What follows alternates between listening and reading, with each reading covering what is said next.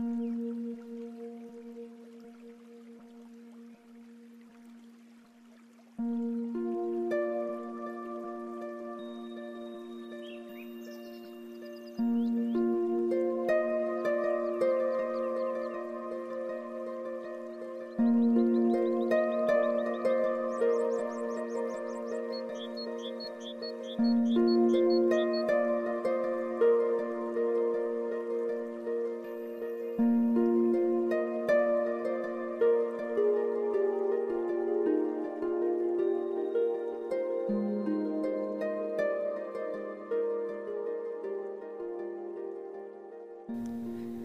亲爱的听众朋友，平安，我是心如，欢迎您收听今天的心灵之歌。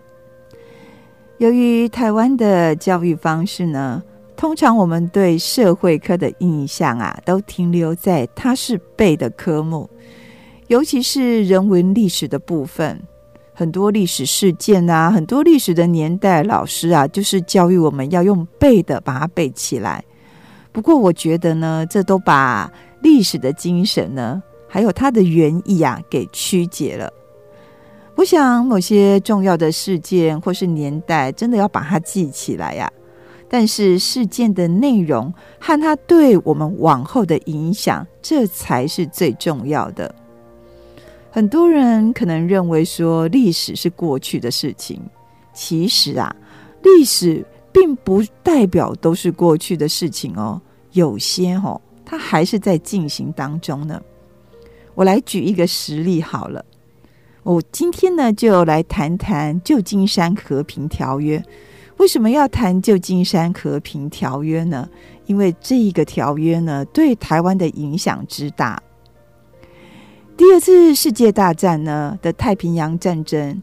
美国啊，在日本的广岛跟长长崎呢，投下两颗原子弹，天皇啊就发表怎么样？他就是无条件投降了。亲爱的听众朋友，我们要有一个概念哦，不是说我说我无条件投降，口头讲一讲就可以了。其实，取公共哎，靠讨公共哎，没有什么法律拘束力，大家干嘛遵守呢？所以呢，签订条约才是表示说这个战争的状态都结束了。但是二次世界大战太平洋战区，自从天皇说他无条件投降到签订条约呢，经过了五年。所以呢，在一九五一年呢，才签订了旧金山和平条约。那旧金山和平条约就是当时候的盟国啊，跟日本签订的条约。那为什么他在里面影响了台湾呢？因为啊，旧金山和平条约的第二条关于领土的部分啊，日本在这里说他放弃了台湾还有澎湖的一切权利。这个这个放弃呢，影响了台湾到现在。为什么呢？因为日本放弃了一切权利，让台湾的地位成为一个没有被。解决的地方或是未定的地方，你可能会觉得很奇怪啊，说啊，台湾现在不是中华民国还是什么的哈啊，这个是不不正确的观念哦。日本放弃了台湾跟澎湖群岛，但他没有指定说给哪一个国家，也就是说他没有指定收受国，所以呢，让台湾的地位呈现一个未解决或未定的地方。在所谓的专用用用语啊，叫做悬置啊，就是一个悬置的状态。你说呢？它是不是影响到台湾现在？你想一想哦，旧金山和平条约是在一九五一年签订的，现在都已经几年了，都已经进入二十一世纪了。它深台湾深受它的影响，所以呢，有时候我们看历史呢，不是记记他人物就好。我们要从历史当中去了解真实的事事情或真相啊！我觉得台湾的教育呢，在在早期啊，实在有很多不符事实的一些教育我们的方式啊。我认为说，其实我们生活在台湾啊，身处在台湾，我们应该要对台湾的某些事情呢，要去关心，而且要知道它的真相是什么。我觉得呢，历史啊是用在这个地方诶，所以不要觉得说历史只是背一背，背一背要干嘛呢？没有，要看它后来的影响。就像我认为说，欧洲的宗教改革虽然已经历经五百年了，但是呢，因为当时候的宗教改革虽然是过去的事情，可是呢，它影响到我们人类社会多么的深远啊！这个就是历史。所以呢，我希望啊，大家呢，在看历史或看一些事件的时候呢，不只是不是只是看一些它的年代啊，或者一些人物，我们要看它事件的内容以及它对我们的影响。我想这才是历史啊。现在呢，我们一起来欣赏一首啊台语诗歌。这首诗歌叫做《求主赐福台湾》。我实在真的衷心期待或者期盼呐、上帝怜悯我们台湾，也赐福我们台湾这块他所创造的岛屿。因为呢，我们实在是需要上帝的怜悯和他的恩典啊！现在呢，我们就一起来欣赏这一首《求主赐福台湾》。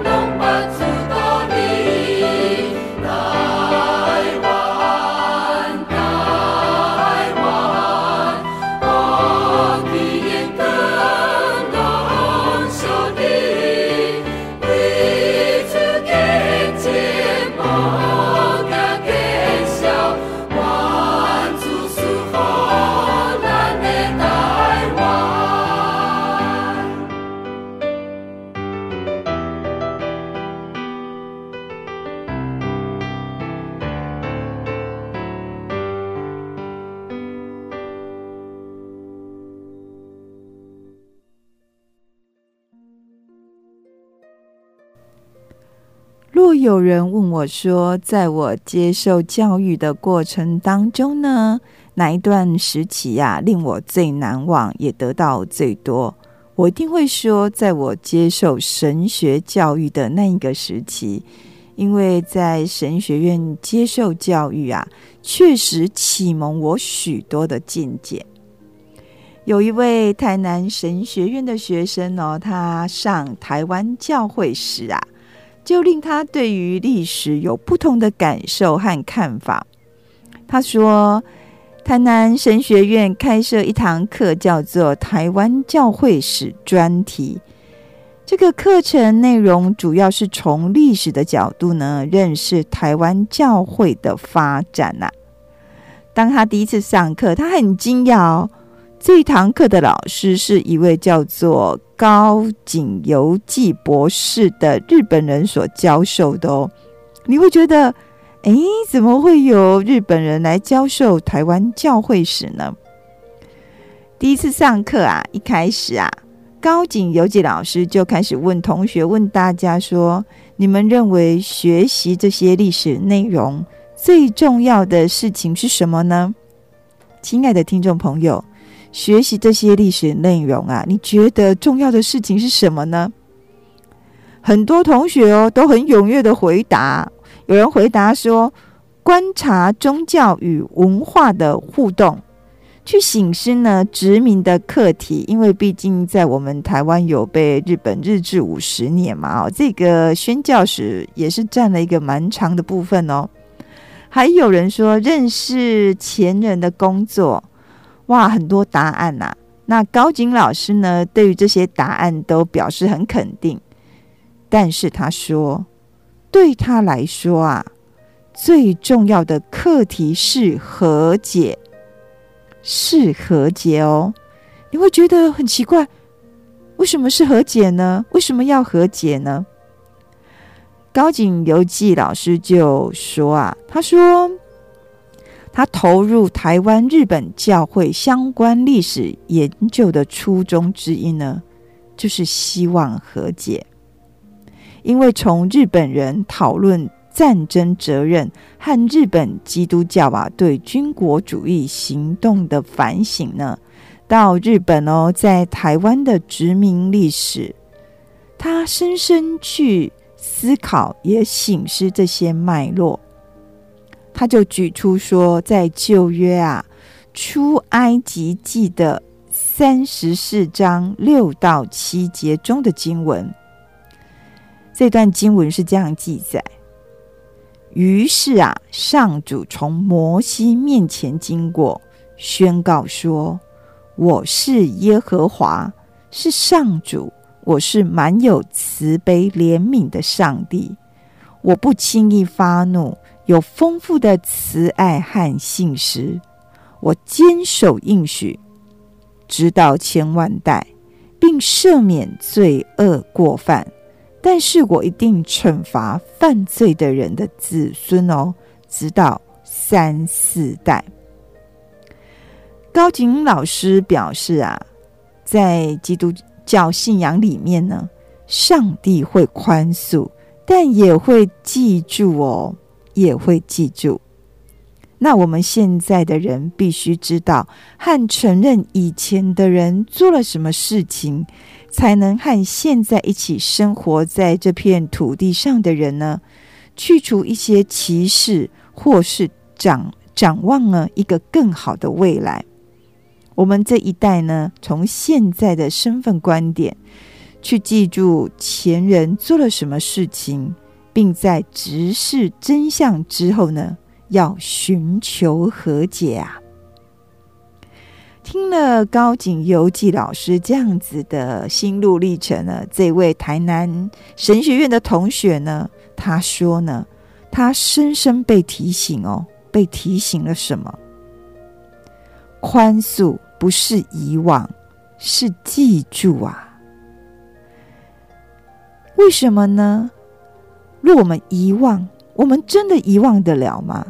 记住，是因为我们要去记住它的真相，然后打从心底去宽恕它，这样才能有真正的和解啊！天主教前教宗本笃十六世呢，他在二零零六年呢去参观访问纳粹时期在波兰建立的奥斯威辛集中营的时候，他曾经说过呢，他说过，过去的事绝不只是过去而已，而是告诉我们应该选择哪一条路，应该走哪一条路。不应该走哪一条路？亲爱的听众朋友，你认为呢？过去的事情不只是过去而已，真正的宽恕是来自记住，然后让我们去选择我们应该走哪一条路。我想，台湾不同族群的互动呢，或是在地文化如何遭殖民政权的剥削，关于台湾人的身份认同等等这些问题。实在是有必须要持续的去挖掘它的真相和讨论的空间。这位台南神学院同学他认为说，这样的历史意识与和解精神哦，也是宣教事工中不应该忽视的课题。经过高景老师的分享后呢，让他期待在神学院的课程中哦，收获更多关于关于。转型正义与去殖民史观的力量，我想这个就是启蒙吧。他接受台湾教会史这堂课之后，这位同学对于历史的启蒙，然后呢，由于这些启蒙，让他知道说他如何运用在或者如何贡献台湾，或者他的另外一个自我意识的认识。而且这些都是有正面的发展，我想这就是历史吧。希望亲爱的听众朋友呢，你对历史的看法和见解啊，能突破以往被框住的概念，或者一些不应该被框架的观念。历史是进行式的，也对我们影响深远哦。有时候呢，事件啊会造就歌曲的创作，而且呢。会一直传唱下去。愿荣光归香港这首歌呢，就是香港反送中抗争下所创作的歌曲，它代表了香港人的心声，香港当时的真实状况。今天呢，我们就以祈祷的心情呢，为香港祝福。我们现在一起来聆听这一首《愿荣光归香港》。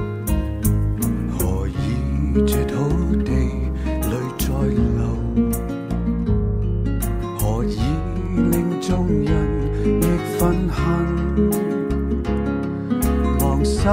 拒密寻，呐喊声响透，盼自由归于这里。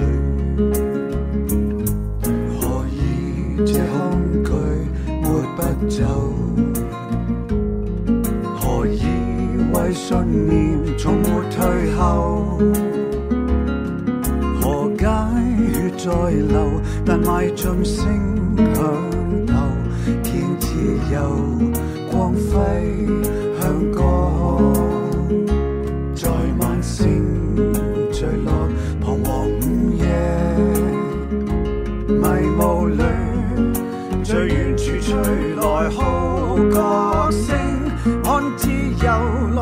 这里，来全力抗拒，勇气智慧也永不灭。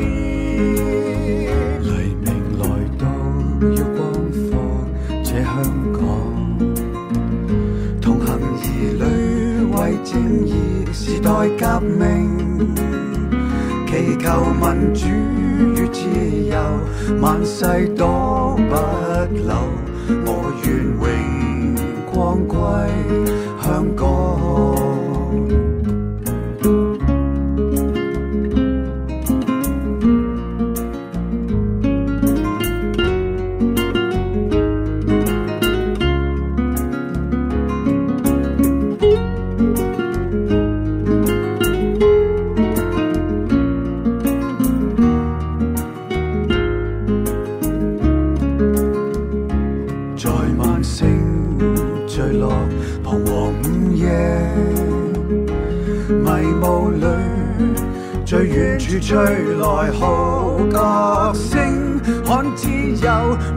来齐集这里，来全力抗对，勇气智慧也永不灭。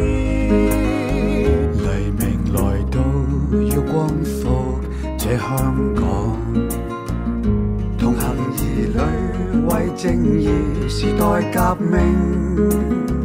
祈求民主与自由，万世都不留。我愿。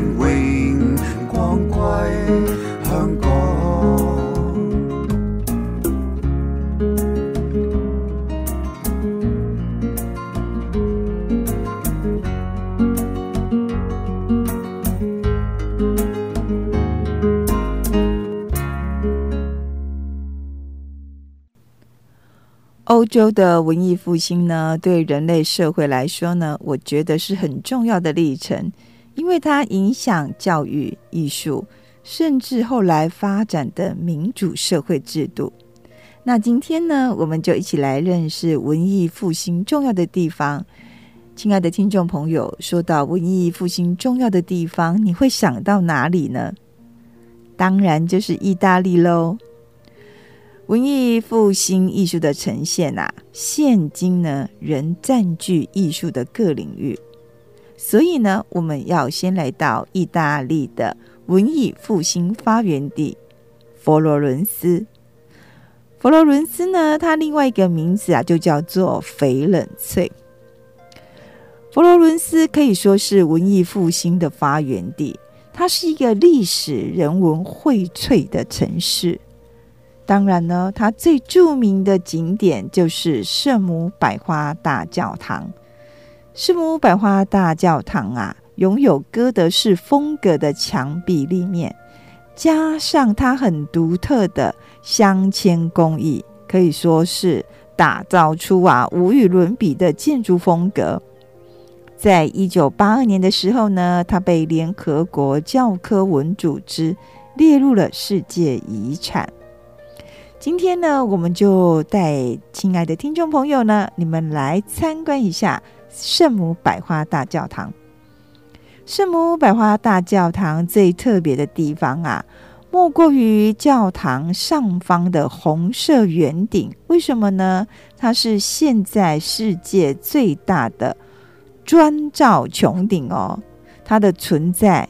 也表现象征中世纪哥德式风格的突破与典型罗马式圆顶的重现，所以来到圣母百花大教堂，一定要抬头看看它的红色圆顶。圣母百花大教堂正面哦，也就是它的正门，面对着洗礼堂的天国之门，铜门上面刻有青铜的浮雕。每个浮雕都在叙述旧约圣经不同的章节。据说神曲的创作者但丁，还有很多有名的人物，像马基维利等人呢，都是在圣母百花大教堂接受洗礼。圣母百花大教堂的外面广场呢，就叫做领主广场。这个广场呢，大家一定都不陌生，因为它有个很有名的雕像，叫做大卫雕像。但是现在的大卫雕像，它是官方的复制品，真正的米开朗基罗雕刻的原件啊，保存在艺术学院的画廊。所以你真的想看原件的大卫雕像，你就必须到艺术学院的画廊去欣赏哦。领主广场又有另外一个名称，叫做西格诺利亚广场。这个广场啊，罗列着众多雕塑的作品，真的就很像一座露天的博物馆一般呐、你来到这里，一定可以好好欣赏许多杰出的雕像作品。这里呢，也是佛罗伦斯的政治中心、市政厅，以及它最有名的。乌菲兹美术馆啊，都是在这一区，所以呢，来到佛罗伦斯啊，圣母百花大教堂这个区域，你一定要来的。从古罗马时期到现在，新旧交替呢，让佛罗伦斯这个城市啊，充满人文艺术的美感。你随处都可以看见雕像啦、钟楼、教堂啊，让参观者呢完全领略中世纪啊曾经绽放的光彩。你所到之处，也就是佛罗伦斯城哦，每个角落皆有前人留下的痕迹。室内壁画呢，更记载人们对宗教的向往。可以说，佛罗伦斯呢，因着信仰的力量啊。带动整个欧洲的艺术、绘画、音乐的发展，成就了前所未见丰富的人文遗产底蕴哦。所以，你想了解文艺复兴时期的艺术或者是建筑，你一定要来到佛罗伦斯哦。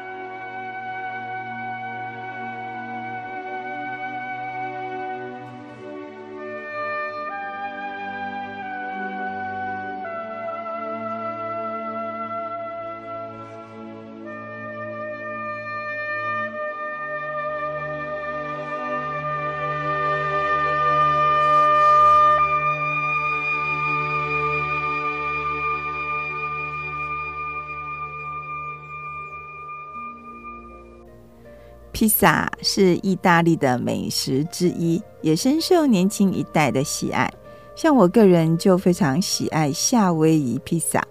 后来呢，我才知道说夏威夷披萨这个口味啊，是台湾人独创的口味，连意大利人吃了都饿了嘎达鸡。所以呀、啊，我们真的不能小看吼我们创作的功力耶。那今天呢，我们也要来认识另外一个文艺复兴的重镇。这个重镇呢，就是比萨。为什么呢？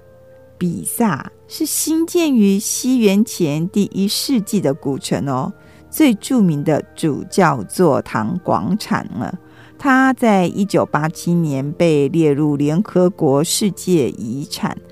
我们要前往这个广场啊，是因为有另外一个非常有名的建筑物，这个建筑物就是比萨斜塔。因为大家对斜塔的美感啊，都感到非常的好奇。比萨斜塔呢，这个闻名于世的建筑，它完工于一三七二年，是全世界绝无仅有的倾斜钟楼。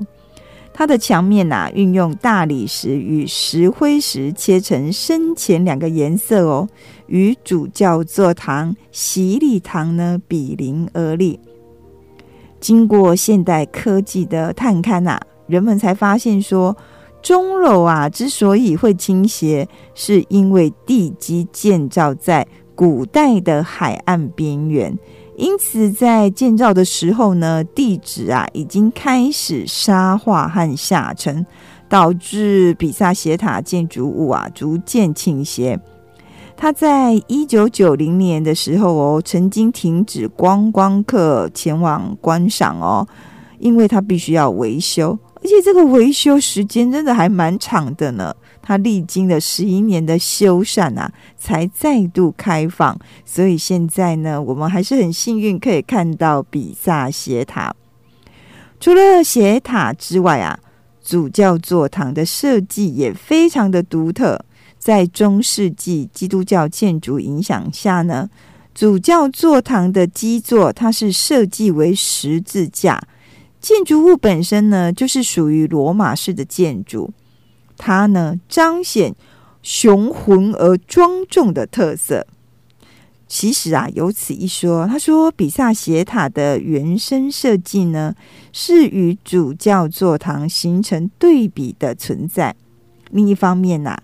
斜塔的设计呢，与广场上对圆形结构的强调一致，包括同样是圆形建筑的洗礼堂，这些啊都是中世纪基督教建筑的经典之作。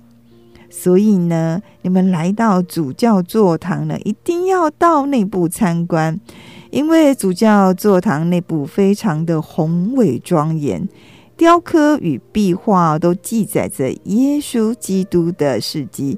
令人非常赞叹的是，当时的建筑技术呢，已经做到光影相互存在室内的交汇一个作用哦。所以呢，不需要有额外的灯火，便能照亮整个空间。在这里呢，你真的可以看到光影相相互交汇在室内这种非常美丽的空间的美感哦。那圆弧拱廊也是罗马式建筑的特色之一啊，与哥德式建筑的高耸露天截然不同，形成一种连续的室内线条，庄严中呢带有和谐。但皆是不同时代崇拜上帝的方式。我想每个民族呢各有其崇拜上帝的表现方式，但这也提醒我们，最重要的不是这些表象，而是内里回归基督及圣经真理。在历史时间的洪流中呢，这才是信徒啊恒久不变的心之所向。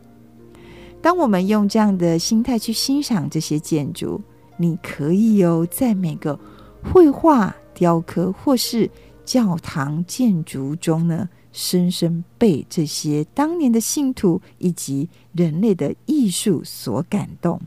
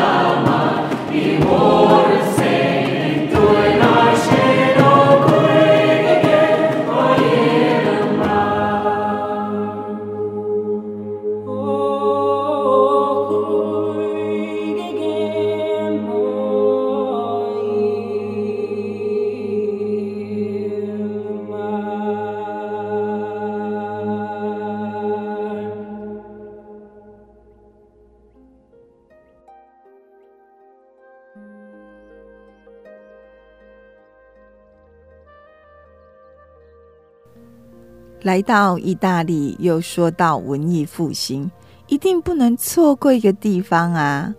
亲爱的听众朋友，你猜出来这个地方了吗？在罗马帝国时期，它可是世界的政治啊、经济、文化中心呢。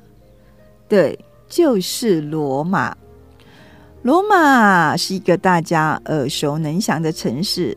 以它为拍摄地点或主题的电影、电视呢，真的是多得不得了。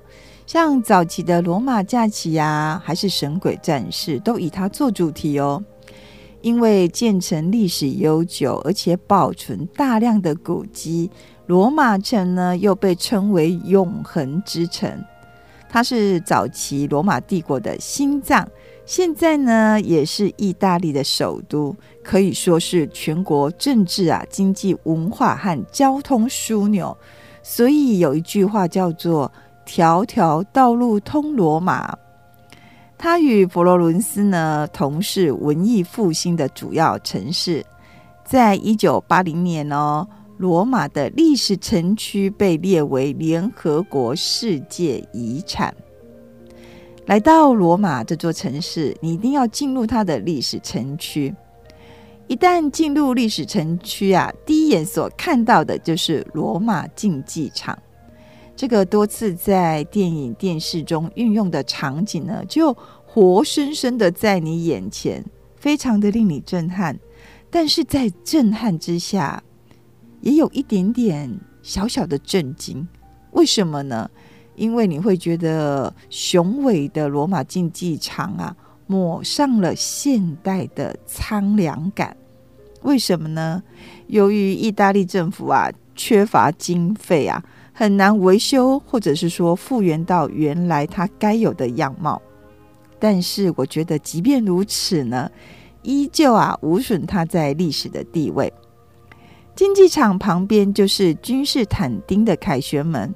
古代罗马皇帝啊，都是从君士坦丁的凯旋门进入罗马。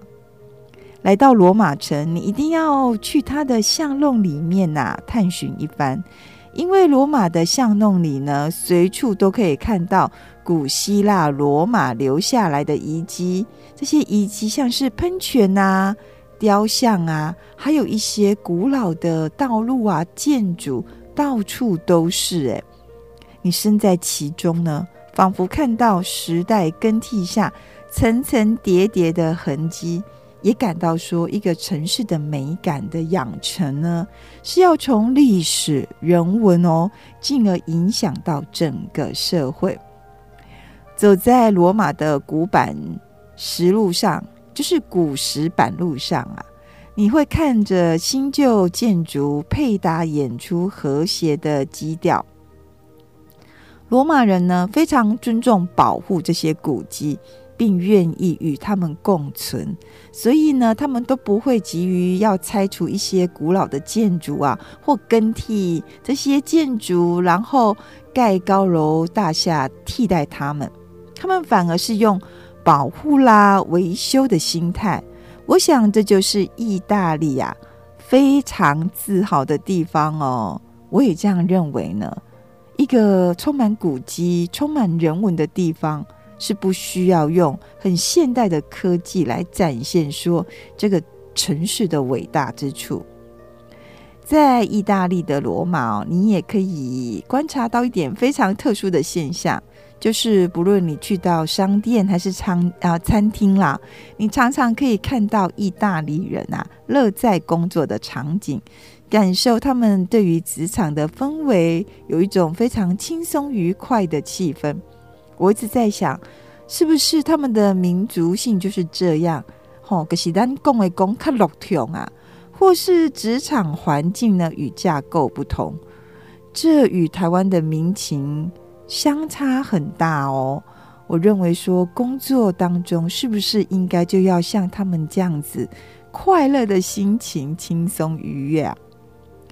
我认为旅游除了说阅古览今啊，更能鉴察自己与他者，让我们去思考，学习如何透过人文地景与活动建立社会大众的美感。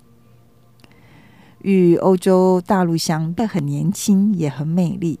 地貌呢，跟街景的营造啊，还有很大的成长空间。我真的希望说，假以时日呢，我们也能打造啊，属于自己独特的基调，在人文、社会、历史各方面呢，都散发出台湾独特的魅力。若有人问我说，推荐人生值得一去的地方啊？罗马也是在我的推荐名单中哦。当我们走过历史古迹，它虽然已是古迹，但还是活生生的在我们眼中呈现，甚至还与我们共存，一同生活呢。历史事件、文艺复兴建筑古迹是人类留下来的痕迹，我们呐、啊、依然走在这条路上。所以，亲爱的听众朋友，不要认为说历史与我们无关，它是过去的事情啦。你要相信，我们每天都在架构历史、创造历史。文艺复兴留下美丽无比的艺术作品，他的思想成就后来的民主思潮、工业革命。生活在台湾的我们呐、啊，要为后代留下什么呢？这是我们要深思的问题，因为这是我们的责任。有晴天呢所演唱的《我的故乡就在这》，愿在这首诗歌当中呢，我们能看见上帝啊，让我们成为台湾人的目的是什么？我们该在台湾呢负起身为管家的责任是什么？现在呢，我们就一起来欣赏有晴天的演唱。我的故乡就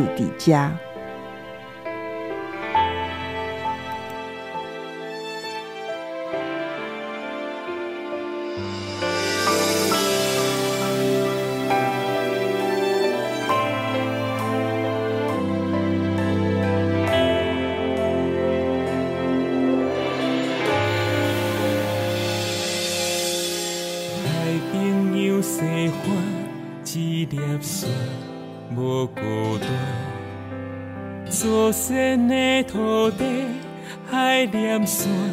拢是疼，同款的运命，你甲我念相爱，咱要永远踮伫这。当咱抬头看天的光，水的蓝，上帝的心肝，咱就爱亲像疼。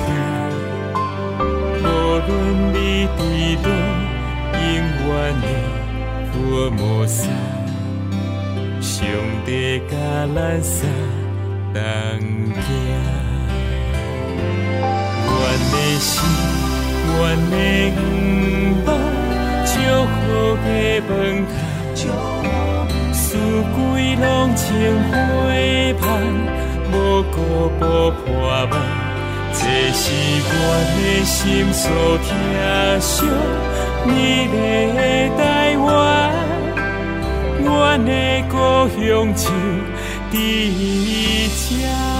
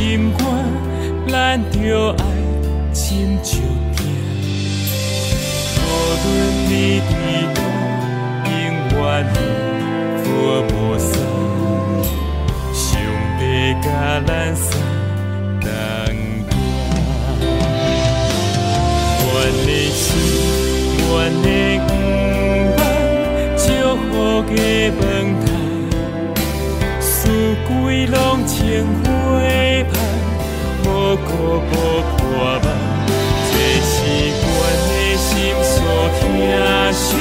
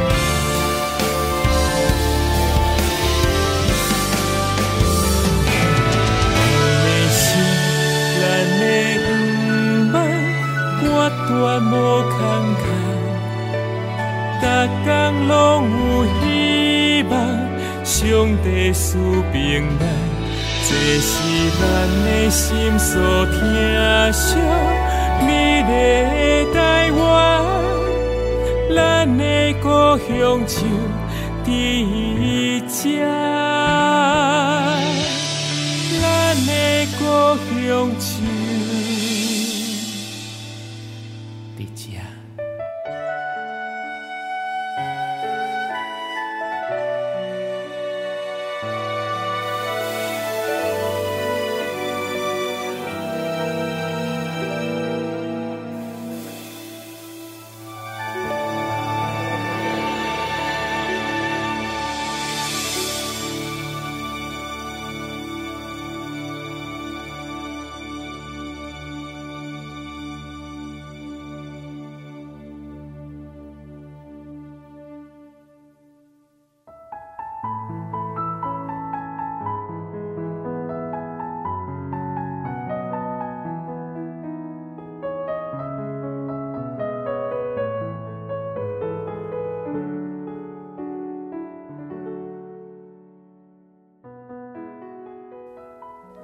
亲爱听众朋友平安，真感谢大家对心灵之光的支持。有你们收听加支持，才会当好广播福音时间继续落去，也好真侪人会当对广播中明白上帝听耶稣基督救赎的福音。为着要好心灵之歌台语福音节目会当继续伫广播中放送啊！心灵之歌实在是真需要大家的祈祷、关心甲奉献。心灵之歌呢，伫遮有一个募集广播制作费用的计划，募资广播制作费用的计划。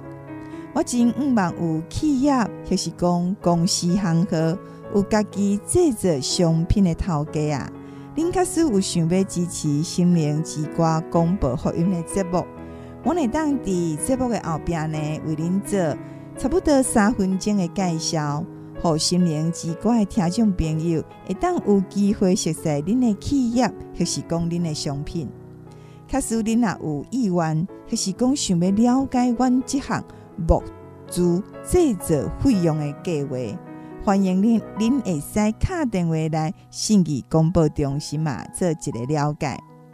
我的电话是零八七八九一三四四零八七八九一三四四空白七八九一三四四空白七八九一三四四。心灵之歌啊，实在是真需要大家的收听到支持。台湾台语福音节目已经渐渐消失，这是一件真可惜的代志。心灵之歌呢，冒接到真侪听众朋友的鼓励，因拢真介意会当听到用台语来讲的福音广播的节目，也真毋望讲吼台语的福音节目毋通来消失。爱继续落去，我嘛是为着上帝国的福音嘛，坚持用台语的方式努力到今仔日。所以呢，我才会讲向企业啦，还是讲公司，或是想要商品广告的头家提出安尼的计划。毋望讲心灵之歌台语福音节目会当继续用广播方式啊来传福音。确实有听众朋友恁有负担，或是感动。我嘛是真欢喜，恁为心灵之歌来奉献。我的邮政划拨账号是零零四三六九九七零零四三六九九七，信义广播中心。信义广播中心的电话是空八七八九一三四四空八七八九一三四四零八七八九一三四四。零八七八九一三四四，今仔日呢，真感谢您的收听。愿上帝听呢，上帝怜悯，时刻甲咱同在，相信哦，运行伫咱的生命中。我是心如，再会。